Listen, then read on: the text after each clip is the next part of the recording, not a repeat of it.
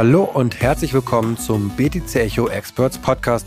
Mein Name ist Sven Wagenknecht, Chefredakteur bei BTC Echo und ich freue mich heute auf Lennart Blödorn, dem CEO von Varanti, einem Startup, das sich darum kümmert, eine Brücke zwischen der echten und der digitalen Welt zu bauen. Der NFT-Unternehmer versucht dabei die komplette Wertschöpfung des neuen digitalen Sektors abzubilden, vom Metaverse über Creator Communities. Wie genau diese neue Welt funktionieren soll, warum jeder Mensch zu einem Uhrendesigner werden kann und wieso dynamische NFTs die nächste Evolutionsstufe im Sektor darstellen, wird er uns in diesem Podcast erzählen. Und dazu erst einmal herzlich willkommen, Lennart. Hi Sven, ich grüße dich. Hallo Lennart. Ja, in unserem Vorgespräch, da hast du mir erzählt über NFTs, da möchtest du eigentlich gar nicht so gerne sprechen. Dann habe ich aber gesehen bei dir im Profil bei LinkedIn, da steht, dass du NFTs liebst. Ähm, also wie passt dieser Widerspruch jetzt zusammen? Also was, was stört dich denn daran, darüber zu sprechen, über NFTs?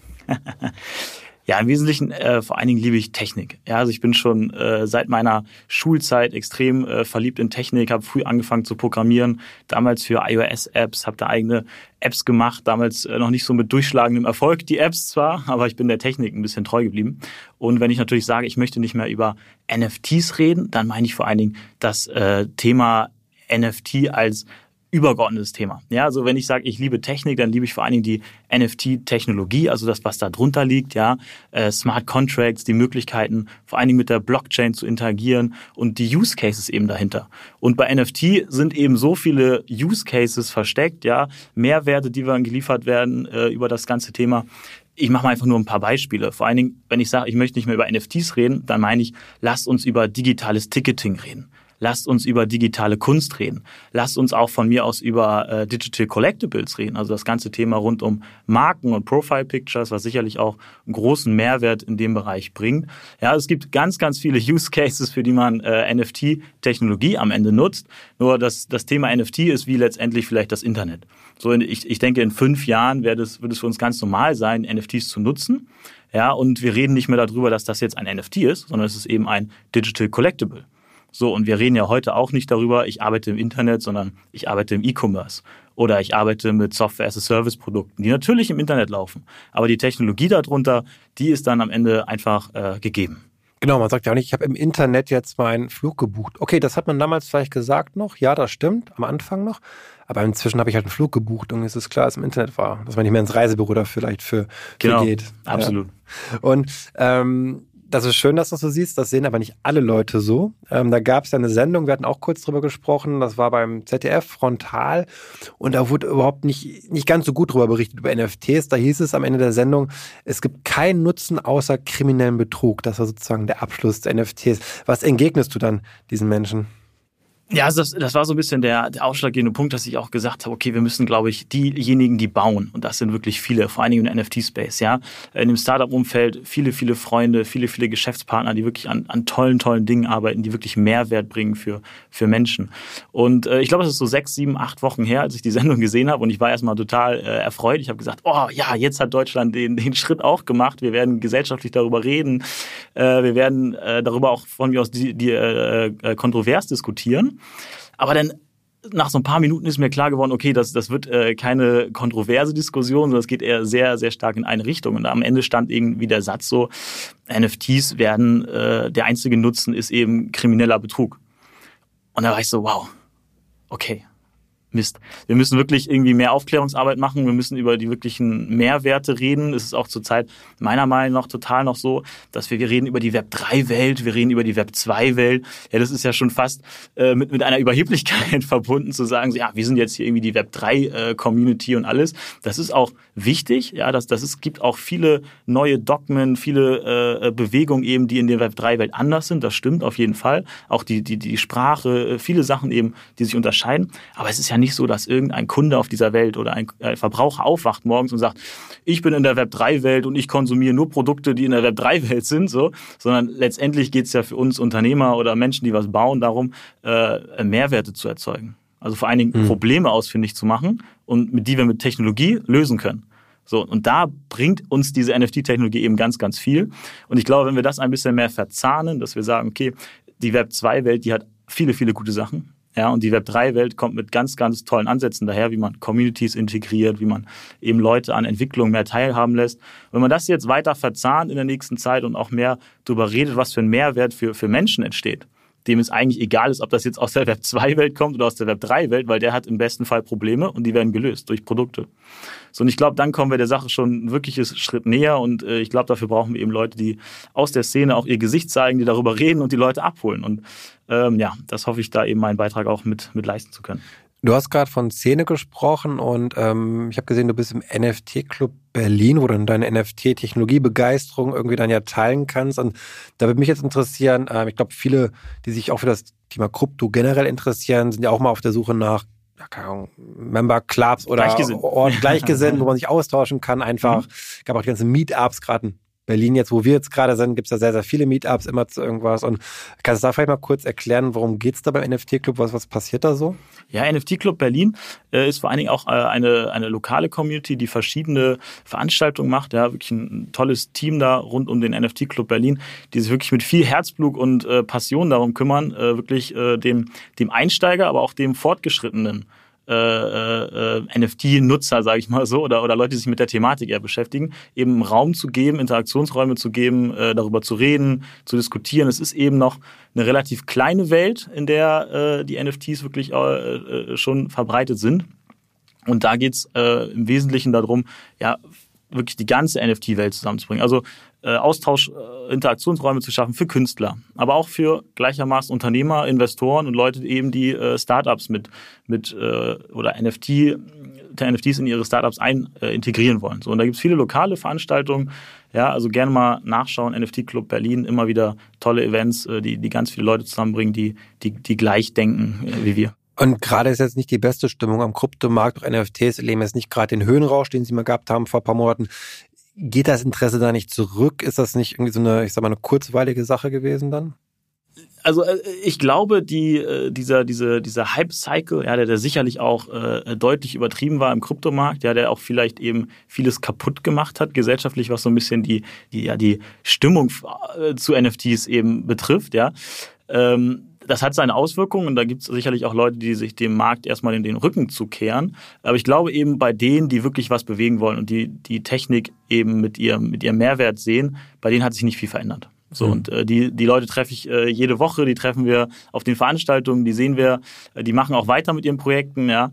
Und äh, da wird sich, denke ich, auch nicht viel weiter was verändern. Ist ja vielleicht auch ganz gut, dass diejenigen, die es gar nicht so ernst gemeint haben, vielleicht jetzt auch gar nicht mehr dabei sind und die jetzt dabei sind, sind diejenigen, die auch wirklich was bewegen wollen, die ihre Leidenschaft, ihr Engagement voll ausleben. Also auch nicht verkehrt, solche Phasen. Also ich kenne es noch in den letzten Jahren, 2017, 2018, nach dem Platzen der ICO-Blase, dass die, die übrig geblieben sind, dann auch wirklich was geleistet haben. Und ähm, das wird vielleicht diesmal auch so ähnlich sein. Ja, und wir müssen uns ja auch nichts vormachen. Solche Entwicklungen brauchen ja auch einfach die Zeit. Ja, also äh, ich komme selbst, wie gesagt, aus, aus dem technischen Bereich, ähm, wo wir selber auch Produkte bauen. Und, und wer schon mal Produkte gebaut hat, der weiß, dass so, so ein Entwicklungszyklus auch einfach Monate braucht, bis dann wieder äh, äh Sachen entstehen, die Mehrwerte bringen.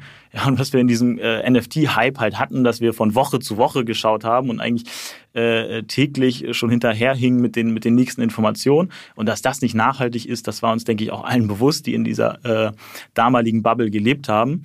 Und äh, diese Bereinigung, die hilft jetzt auch dem Markt, sich einfach fundamental aufzustellen und äh, spült so ein bisschen das heraus, was vielleicht von manchen nicht so ganz ernst gemeint war. Jetzt möchte ich im nächsten Schritt auch zu deiner unternehmerischen Tätigkeit kommen. Aber du machst das ja nicht nur zum Spaß alles, sondern du hast ja auch ein eigenes Unternehmen. Eben, du bist ja Geschäftsführer von Warranty, hast davor schon ein erfolgreiches Unternehmen gegründet. Und jetzt habe ich noch so einen anderen Namen gesehen, Atayo. Also, was ich jetzt gerne verstehen möchte, ist erstmal, wie hängt das zusammen, deine unternehmerische Tätigkeit mit den Unternehmen? Was ist die Vision? Was baut ihr? Ja, also ich habe das große Glück, eben das, das, das Team um, um Warranty äh, führen zu dürfen. Wir haben im Wesentlichen drei Bereiche. Das ist der eine Bereich, der Tech-Bereich. Ja, äh, da kümmern wir uns um im Wesentlichen auch um Smart Contract Entwicklung, also alles das, was letztendlich das, das die Ebene ist, die unter NFTs auch drunter hängt, ja, die, die technologische Ebene. Äh, da haben wir in der Historie eben auch viel schon gemacht in der Virtual Reality Entwicklung heraus, ja, eigene Produkte da entwickelt und die anderen Bereiche sind eben Warranty, das äh, Plattformprodukt, was wir da bauen. Das kann man sich so vorstellen, da kümmern wir uns darum, dass wir die physische mit der äh, digitalen Welt verbinden. Also wirklich an der Schnittstelle stehen. Wir nehmen NFTs, und verbinden sie mit physischen Sachwerten. Das können Uhren sein, das können aber auch Sammelkarten sein. Also wirklich physische Sachwerte, die letztendlich das NFT, das Besitzrecht äh, des, des, des physischen äh, Sachwertes widerspiegelt. Die Sachwerte, die dann ähm, letztendlich durch die NFTs repräsentiert werden, ja, die liegen dann an einem sicheren Ort und ich handle dementsprechend einfach das NFT anstelle des physischen Sachwertes. So, und dann letztendlich kann ich mit dem NFT ähm, auch, auch zu uns auf die, auf die Plattform wiederkommen und löse dann den physischen Sachwert im Gegenzug äh, zum NFT aus, so dass ich das, das, den physischen Wert dann auch zu mir nach Hause äh, schicken kann, egal wo auf der Welt ähm, die, das NFT dann dementsprechend redeeme, also einlösen kann. Und dann haben wir noch den, den dritten Bereich und das ist der, der wirkliche Brand-Bereich, ja, und da kümmern wir uns darum, äh, Erlebnisse zu kreieren mit der Community. Also wirklich, ähm, man kann fast sagen, Web 3 Brand Building machen wir da. Und auch da haben wir eben spannende Produkte, aber da kommen wir sicherlich noch genau zu. Genau, so ein Projekt ist mir da aufgefallen. Ich war bei euch auf der Webseite von Chronicles und als ich das gesehen habe, habe ich gedacht, okay, ich bin jetzt in so einem Fantasy-Rollenspiel-Märchen oder was ist das denn jetzt, dieses Chronicles? Es ist ja noch ganz frisch bei euch und da geht es um Uhren, habe ich gesehen. Und wie kommt da jetzt NFT mit rein? Ja. Also vielleicht, vielleicht äh, nehmen wir noch mal so ein bisschen die, die, His, die Historie, warum NFTs eigentlich, ja.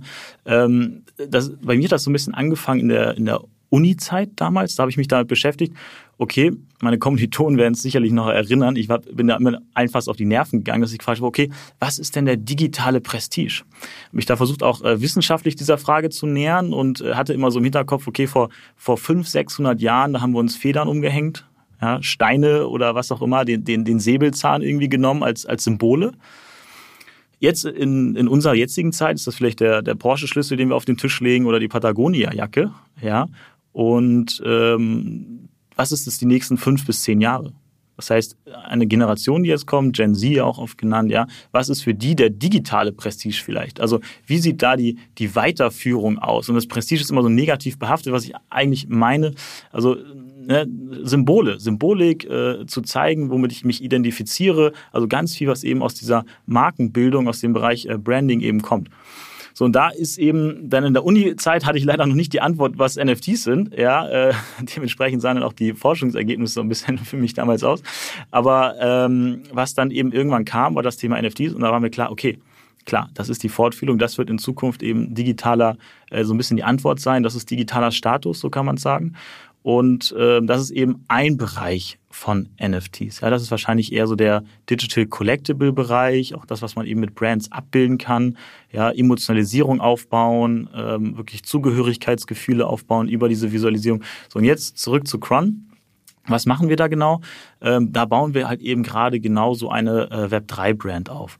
Ja, das heißt, unser Ziel ist es, Cron auch abgeleitet von von, von Kronos, also dem, dem Zeitgott. Ja, also man merkt schon so ein bisschen, dass alles dreht sich um das Thema der Zeit. Und äh, was wir dort bauen, ist letztendlich eine Community äh, von Uhrenliebhabern. Also wirklich Enthusiasten, die das Thema äh, ähm, Uhrenmacherei, Zeit, ja, die das lieben, die das leben, die sich damit beschäftigen wollen und eben da auch äh, unserer Story folgen oder dementsprechend unserem Protagonisten Cron, äh, der sich eben mit der Community zusammen auf die Reise begibt, äh, die Uhrenwelt zu erkunden und dementsprechend in Zukunft auch äh, die Uhrenmacherei vor allen Dingen. So und was unser unser unser großer, unser großes Ziel dahinter ist, dass unsere Community in Zukunft eben zusammen mit unserem Protagonisten an dem Prozess ja, der, der Uhrenmacherei beteiligt ist. Da will ich auch noch gar nicht so weit äh, vorweggreifen. Es gibt eben verschiedene Sachen, die wir äh, in der Hinterhand haben es wird sicherlich in die nächsten Monate sehr, sehr spannend werden, was, was Cron da immer weiter aufdecken wird. Aber es geht eben in die Richtung Co-Creation, natürlich die Community involvieren, daran teilhaben zu lassen. Das ist eben auch ein ganz, ganz großer Aspekt in Web 3. Also die Community teilhaben zu lassen in einem Creator-Prozess. Ja, also in der Web 2 Welt, wir reden zum Teil darüber oft, ja, äh, Customization, Individualisierung.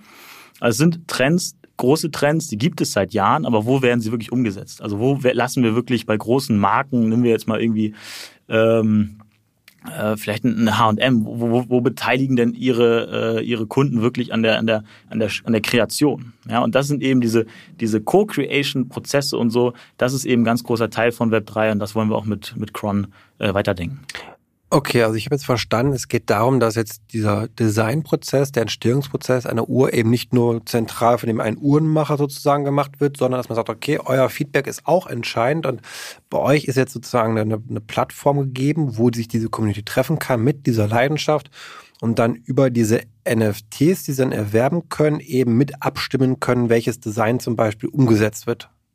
Das sind Ideen, genau. Ne? Das ist, äh, ohne da jetzt genauer vorweggreifen zu wollen, was, was da am Ende auf, auf die Community wartet. Das sind genau solche Prozesse. Ich glaube, im Wesentlichen geht es halt eben darum, äh, einmal zu zeigen, wie Marken eben äh, ja auch, auch diese, diese Community einbinden können in den Prozess.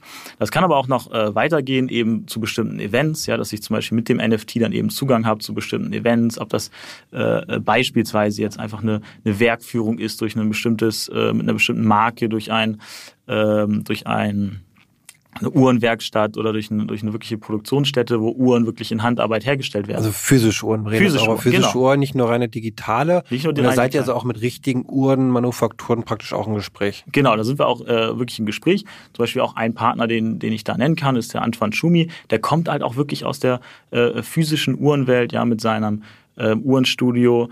Und äh, der bringt natürlich dann diese, diese physische Expertise auch mit rein. Und ähm, genau. Und wäre das jetzt für mich, ich überlege gerade noch weiter, für mich als Community-Teil, der auch da mit den NFTs agiert, was jetzt nochmal die Vorteile wären? Also, Gibt es da einen Investment-Case für mich auch oder bekomme ich das dann günstiger, so eine Uhr? Oder was, was sind da so, so Ansätze noch? Eben die, die, die Incentives dahinter äh, ist halt eben, dass ich wirklich Teil, Teil bin der Community. Ja? Also ich bekomme natürlich, wenn ich dann eben ähm, als, als einer der ersten in der, die, die dieses NFT habe und also in so einem Genesis NFT äh, Token Drop teilnehme, äh, da habe ich natürlich Incentives. Wie gesagt, ich will das noch auch noch gar nicht so detailliert ausführen. Ich, ich würde wünschen, dass ich schon äh, mehr auch drüber sprechen könnte. Aber es geht natürlich genau in diese Richtung, ne? dass diese Leute auch eben dann bevorteilt sind bei dem, bei dem, bei dem Kauf eben dieser, dieser Uhren in Zukunft vielleicht oder auch bei der Co-Creation, die sich nicht nur auch auf physische Uhren beziehen muss. Ja, also äh, ich möchte mal so ein Feld aufmachen, äh, digitale Uhren. Ja, also auch da haben wir Ziffernblätter. Apple, die angekündigt haben, jetzt auch für die Apple Watch beispielsweise digitale Ziffernblätter eventuell sogar auf Tokenbasis, also mit NFTs zuzulassen. Ja, also natürlich auch nochmal ein ganz neues ähm, Segment, was da entsteht. Das finde ich gerade genial, den Gedanken. Also wenn Apple dann irgendwie mit seiner Markenpower sagt, okay, du kannst für 200 Euro dir den von Gucci, keine Ahnung, irgendeiner Marke, ja. ist ja nicht mal eine Uhrenmarke in dem Fall, aber ähm, da gibt es halt nur 1000 Stück von, limitiert. Und wenn du jetzt die goldene Version haben möchtest, vielleicht auch von deinem Lieblingssportler nochmal signiert, was weiß ich, auf dem Ziffernblatt, für deine Apple Watch, dann ist das natürlich mega Ding und das auch noch handeln kann, theoretisch. Genau, absolut.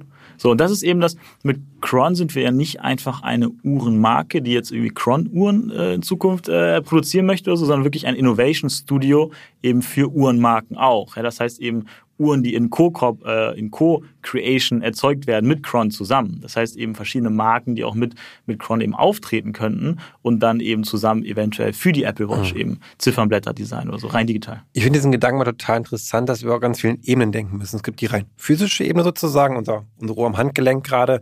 Ähm, dann gibt es sozusagen die rein digitale Uhr vielleicht und dann gibt es noch so Hybride, irgendwie, dass ich sage, ich habe eine physische Uhr, aber mit einem digitalen Ziffernblatt, was du gerade meinst, mit der Apple Watch irgendwie. Ja. Und ähm, ich glaube, dass das vielen oft noch ein Problem darstellt, sich diese Wertschöpfung auch vorzustellen mhm, zu können. Ja. Ähm, dass das eben auch ein Ding für NFTs natürlich ist, also in der rein digitalen und dieser hybriden Welt vielleicht dann auch eben und ähm, dass das natürlich immer weiter wächst. Ich glaube, das bezweifelt auch keiner mehr, dass solche Uhren, so so Apple Watches nenne ich es jetzt mal, äh, sich da weiter durchsetzen werden, dass so etwas mehr und nicht weniger wird. Ich glaube, das ist äh, ganz spannend. Und auch dabei der Gedanke irgendwie, wo wir hinkommen, dieses eben Creator Community Web 3, eben was heißt das eigentlich? Also die, was bedeutet das für die Organisation von Arbeit und Bezahlung, dass wir mehr so Art auch schon hier wie Gemeinschaften haben, eben DAOs haben, wo wir an einer Sache arbeiten, was vorher niemals dezentral war, was vorher immer zentral durch ein Unternehmen bereitgestellt worden ist. Und ähm, das, das finde ich faszinierend. Das heißt, man könnte theoretisch auch sagen, um jetzt auf den Uhren-Case zu kommen von dir, dass eben nicht mehr nur der, ich sag mal, böse formuliert, der dumme Endverbraucher da ist, der das Produkt kaufen soll. Aus Sicht des Unternehmens sage ich jetzt mal, Hauptsache du kaufst mein Produkt, sondern ich muss dich vielleicht aber auch einschließen mit in den Entstehungsprozess schon, ähm, sodass sozusagen am Ende das Produkt, was rauskommt, einen höheren Nutzen hat, weil es eben durch die Feedback-Schleife Absolut. Ist, oder? Nicht, nicht nur vielleicht. Also ich glaube, mhm. Äh, ich glaube eben genau diese Web3-Mentalität ist eben den Kunden nicht nur als Kunden zu definieren, sondern von Anfang an eben als Teil. So und ähm, dieses, dieses NFT, äh, was eben auch ganz viel einhergeht mit dieser äh, Investment-Mentalität, ja, die nicht weg zu äh, oder abzustreiten ist in dem in dem gesamten Space immer noch, die aber auch nicht einfach immer nur da äh, verteufelt werden sollte, weil sie eben dazu führt, dass die Leute auch wirklich Skin in the Game haben. Also sie sind wirklich beteiligt. Ja, die sind wirklich tief am Produkt involviert, tief drin, die sind sehr, sehr interessiert. Ja, das führt auch dazu, dass die äh, äh teilweise eben die ganze Foren umkrempeln, eben um noch mehr Informationen über die Projekte rauszufinden und so. Und das führt eben ja zu einem ganz anderen Stakeholder-Management auch. Ja, das ist fast ein Shareholder-Management, was durch diese NFTs eben ja auch mit entsteht. Und das ist eben sinnbildlich für den gesamten Web3-Bereich. Und ich glaube, deswegen sollten Markenerlebnisse auch direkt eben so gedacht werden, dass man halt eben die, äh, die, die, die Kunden letztendlich als ein Teil dieser Marke auch hat. Und das, das sind ja nicht Trends, die auch wirklich komplett neu jetzt in Web 3 erfunden sind, sondern das sind ja Makroentwicklungen, äh, ja, die damit eben hergehen, was ich eben schon meinte, mit, mit Customization, Individualisierung, ja, auch, dass man eben Erlebnisse schafft. Ich glaube, das ist auch ein ganz wesentlicher Teil, der eben in der Web3-Welt so verankert ist, aber auch das auch schon äh, Sachen, Trends, die wir sehen aus, aus den Jahren zuvor. Aber ich glaube, in, in der Web3-Welt einfach ähm, ein Standard ist. Also äh, mach es, mach es, mach es cool oder mach es nicht. So, ich glaube. Genau, einen echten Nutzen auch schafft. Ich glaube, das ist ja ein Kritikpunkt immer noch Web 3.0, wofür ist denn das gut? So, ja. und wenn wir uns jetzt mal verstehen, dass eigentlich das, ne, was Web 2.0 hat, sozusagen uns im Internet auch zu Sendern gemacht, nicht mehr nur zu Empfängern. Bei ja. Social Media konnten wir auf einmal teilnehmen. Jeder kann seine Meinung im Internet ausdrücken, ob er bei Facebook das immer sinnvoll ist oder nicht, ist aber dahingestellt. Und jetzt eröffnet uns mit Web 3.0 mit DAOs und NFTs in diesem, ja, in diesen Einheiten, diesen Produkten die Möglichkeit auf einmal eben genau das auch zu machen, auch zum Sender zu werden, auf der Werteebene, nicht mehr nur auf der Informations- und Kommunikationsebene. Und das ist natürlich genial. Das ist ja vielleicht, damit schaffen wir eigentlich ja einen riesen neuen Bereich für Arbeit auch. Also wo entstehen die meisten Jobs? Ich könnte mir vorstellen, jetzt bei unserem Gespräch gerade, was wir haben, dass die allermeisten Jobs in Zukunft in den nächsten zehn Jahren genau dort entstehen, wo wir gerade sprechen. Ja, durchaus. Auch diese, diese Incentive-Möglichkeiten, also die Belohnung letztendlich für Arbeit, ja, äh, die wir ähm, die letzten Jahrzehnte eigentlich immer monetär definiert haben, ja, auch ich glaube, die wird sich eben durch NFTs ändern. Weil wir haben plötzlich eben die Möglichkeit, quasi digitale Belohnung in Form von NFTs ja, herauszugeben äh, für bestimmte Arbeitstätigkeiten. Das lässt sich an der, in, der, in der Entwicklung lässt sich das vielleicht noch am einfachsten ähm, zeigen, den Fall. Am Beispiel vielleicht von PO-Ups, also Proof of Attendance, also Nachweise für eine Teilnahme letztendlich. Das sind auch NFTs. Und äh, was ich damit natürlich sehr, sehr gut machen kann, beispielsweise für einen Entwickler, der an einem Projekt, an einem Open Source Projekt äh, äh, Code beiträgt, also wirklich daran mitentwickelt, dem kann ich natürlich für seine Mithilfe an dem, äh, an dem, an dem Quellcode, kann ich dem ein Po abgeben. Also ein, ein, eine Bescheinigung, ein Zertifikat darüber, ein digitales NFT, äh, das ihm bestätigt, ey, du hast hier Quellcode dazu beigetragen. Und als Arbeitgeber werde ich vielleicht in Zukunft sogar irgendwie nur noch darauf achten, okay, wie viele Po-Ups hatten der, ähm, der Bewerber gesammelt? Also ist der überhaupt wirklich ähm, dabei und, und programmiert? Also es wird diesen ganzen Incentive-Bereich verändern und ich kann eben diesen, diesen NFT auch dazu nutzen, der natürlich der visuelle Part dazugehört, eben das auch zu zeigen, zu zeigen, ey, ich habe hier dran mitgewirkt. Das ist natürlich auch ein gewisser Schaffensstolz, der dahinter steht. Ja, und es setzt vor allem Kräfte frei. Vielleicht habe ich jetzt ein Problem aktuell noch mit Open Source. Ja, es wäre total cool, wenn wir was mehr hätten, wenn mehr Leute ihren Gehirnschmalz da, sag ich mal, reingeben würden, aber die sagen sich, okay, warum soll ich das machen? Und da fehlt es dann noch an irgendeinem Rahmenwerk der Incentivierung, auch der monetären ja, am Ende des Tages. Weil jeder muss Miete zahlen, jeder muss essen, trinken, Spaß haben im Leben und dafür brauche ich Geld am Ende des Absolut, Tages. Absolut, aber es gibt aber auch eben ganz, ganz viele Tätigkeiten, die, die, die natürlich nicht monetär entlohnt werden. Auch, auch gar nicht, äh, was auch gar nicht möglich ist, wenn wir mal einfach mal an den Vereinsbereich denken. Also wie viele ehrenamtliche Helden äh, auch hier in Deutschland jeden Tag aktiv sind ohne monetär dafür entlohnt zu werden, in Vereinen und, und äh, verschiedenen Stiftungen aktiv sind. So, wenn man jetzt einfach sagt, okay, ähm, da gibt es wenigstens irgendwie wie, wie eine Auszeichnung. Das war früher noch viel gang und gäbe. Das war, ich sag mal so, so ein Schützenverein. Ja, mein Opa, der mir damals äh, einen Orden gezeigt hat, dass er hier für seine Zugehörigkeit über, über Jahre irgendwelche ähm, Auszeichnung bekommen hat. Das ist, das ist ja komplett mhm. abhanden gekommen. Und, und diese Auszeichnung, dieser Orden, das ist nichts anderes als ein NFT.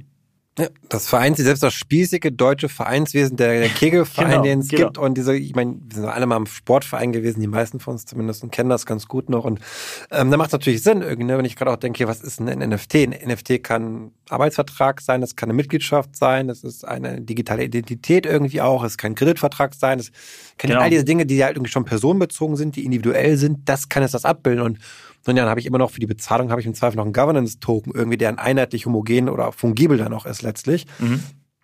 Ähm, woraus da wieder ein Schuh wird, finde ich. Das ist das ganz, ganz Spannende, dass das wir das jetzt schon abbilden, ja. abbilden, können, eigentlich mit den Möglichkeiten, den Werkzeugen, die wir haben. Und Absolut. Was glaubst du so ein bisschen, wenn wir darüber sprechen, inwiefern wird es dann neue Mittelsmänner geben oder werden eher Mittelsmänner durch einfach nur unterminiert, also übergangen eigentlich dieser Welt? Das ist die Frage.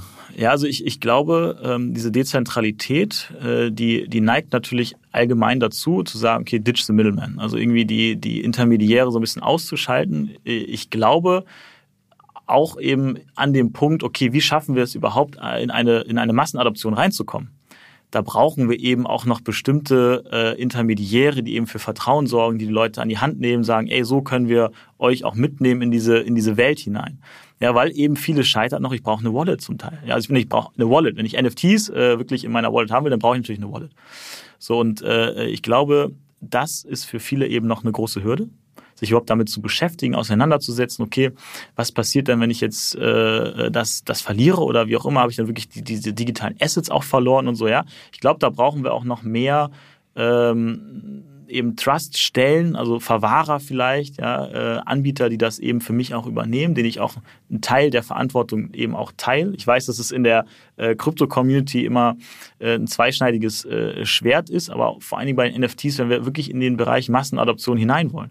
Und ich sehe für die nächsten Jahre, also auch wenn äh, hier eben Leute jetzt äh, heute mit äh, zuhören, die eben in dem Bereich was entwickeln wollen mit NFTs. Ich glaube, dass die, die Massenadoption eben doch äh, greifbarer ist, als wir vielleicht manchmal denken, weil wir haben eben große Multiplikatoren, das sind eben die Web, das sind die Web 2 Plattformen, das ist ein, ein Facebook, also ein Meta mit, mit Instagram, daneben auch Twitter, ja, die davor stehen und die schon dabei sind, das zu integrieren, NFTs, als Profilbilder in, in meiner ähm, Instagram ähm, äh, Timeline. Ja, und wenn diese Multiplikatoren eben loslegen, ich glaube, dann ähm, ist es doch absehbarer, dass wir da in, in einen Massenmarkt äh, reinkommen mit den NFTs. Ja, ich möchte ganz gerne jetzt gegen Ende nochmal einen Ausblick wagen. NFTs, ähm, der Begriff dynamische NFTs, oh, ja. habe ich letzte Zeit öfter nochmal gehört. Ähm, ganz spannendes Konzept. Vielleicht magst du einmal kurz erklären, was, was verbirgt sich in diesem, dieser höheren Stufe, höhere Komplexitätsstufe von NFTs? Ja, also ich, ich glaube, ähm, wenn ich das jetzt mal so ganz einfach darstellen würde, dann würde ich vielleicht nochmal auf den Bereich Kunst beziehen. Also ein, ein, ein, ein Kunst-NFT, also äh, Digital Art, digitale Kunst.